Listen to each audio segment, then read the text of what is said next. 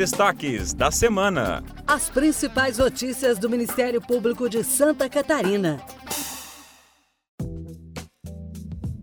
Olá, eu sou Sônia Campos e está começando mais um Destaques da Semana, o podcast que apresenta as manchetes do portal do Ministério Público de Santa Catarina.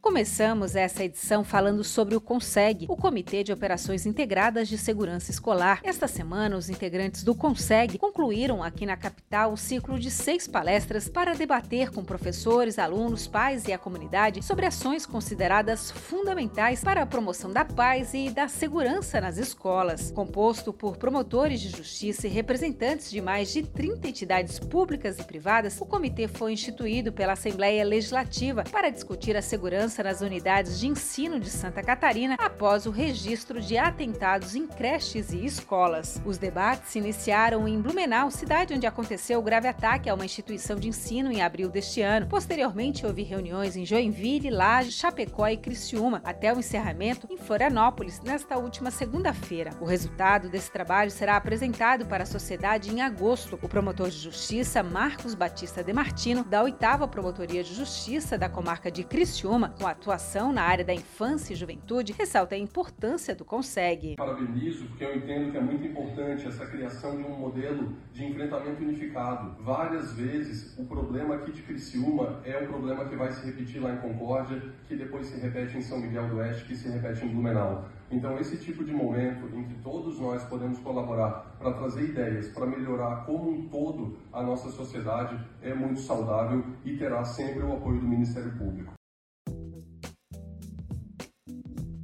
50 pessoas, entre réus e testemunhas, foram ouvidas em uma audiência de instrução e julgamento em junho em Canoinhas, referente à Operação Etepar Ter Filho. A operação investiga desde 2020 organizações criminosas voltadas para a prática de fraude a licitações e corrupção no Planalto Norte catarinense. No total, foram 16 dias de audiências que abrangeram a quarta e a sétima fase da Éter Parter Filho e a nona fase da mesma operação, mas denominada de Maus Caminhos. Desde o começo da operação foram cumpridos mais de 120 126 mandados de busca e apreensão e 36 de prisão deferidos pelo Tribunal de Justiça de Santa Catarina. A operação Éter Pater Filho já recuperou aos cofres públicos aproximadamente 13 milhões de reais. O promotor de justiça Carlos Renato Silviteive, do MP Catarinense, tomou posse como presidente do Colégio de Encarregados de Dados Pessoais do Ministério Público Brasileiro. A criação do colégio e a lista de membros da primeira diretoria foram aprovadas em uma assembleia no Ministério Público do Rio de Janeiro na última quinta-feira. Participaram da reunião os encarregados pelo tratamento de dados pessoais dos Ministérios Públicos Estaduais, do Trabalho, Militar, Federal e do Conselho Nacional do Ministério Público. O promotor de justiça catarinense ressaltou que a criação do colégio permitirá uma maior participação dos integrantes do MP nos espaços de discussão e tomadas de decisão sobre a proteção de dados, promovendo a troca de experiências sobre o assunto. O presidente e os demais integrantes da diretoria ficam no cargo por um ano e podem ser reconduzidos por mais um.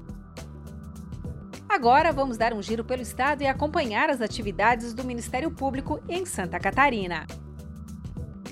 Na capital, uma produtora de eventos não pode condicionar venda de bebidas à aquisição de copo ecológico. Uma decisão judicial obtida pelo Ministério Público de Santa Catarina em ação civil pública proibiu a empresa Viva Mais Entretenimento de condicionar a venda de bebidas à aquisição do chamado copo eco nos eventos que produzem em todo o estado. A ação foi ajuizada pela 29ª Promotoria de Justiça da capital, com atuação estadual na área da defesa do consumidor, após apurar em inquérito civil que a empresa estaria praticando a chamada chamada venda casada nos shows e eventos que produz. A Promotoria de Justiça constatou que a empresa exige que o consumidor adquira copo como condição para que se torne possível o consumo de bebida adquirida em seus eventos, não permitindo adentrar no local com copo já de sua propriedade e deixando de fornecer quaisquer outras opções além da compra do copo.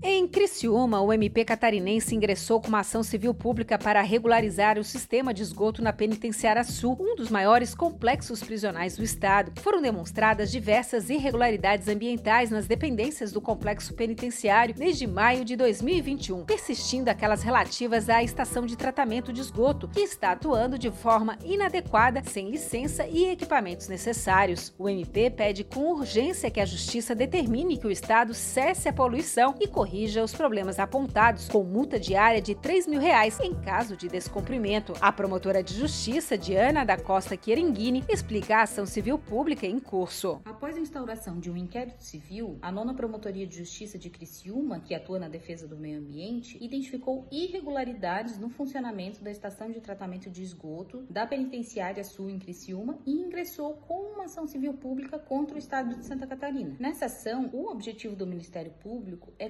compelir o Estado a regularizar a estação de tratamento, que inclusive já vem apresentando problemas desde o ano de 2021, sem que tenha tido uma solução adequada, de modo que atualmente estão sendo lançados efluentes de forma irregular diretamente na natureza, provocando poluição. Além de cessar essa poluição, o Ministério Público também objetiva é que seja reconhecida a obrigação do Estado de reparar os danos causados ao meio ambiente, mediante o monitoramento e a recuperação da qualidade da água que foi atingida por esses efluentes contaminados.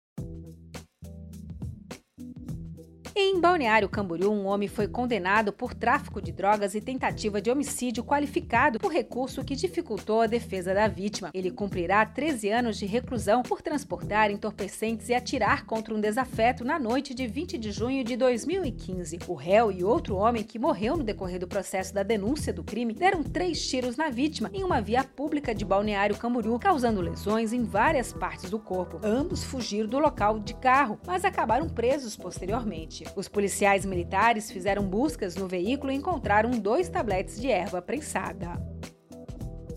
Assim chegamos ao final de mais um programa. Esta foi a edição dos destaques da semana, de 3 a 7 de julho, do Ministério Público de Santa Catarina. Acompanhe o Ministério Público e mantenha-se informado sobre o nosso trabalho pelo Estado. Acesse o nosso portal e leia muitas outras notícias. mpsc.mp.br. Bom fim de semana e até mais! Você ouviu Destaques da Semana. Acesse outros conteúdos no portal do Ministério Público de Santa Catarina. mpsc.mp.br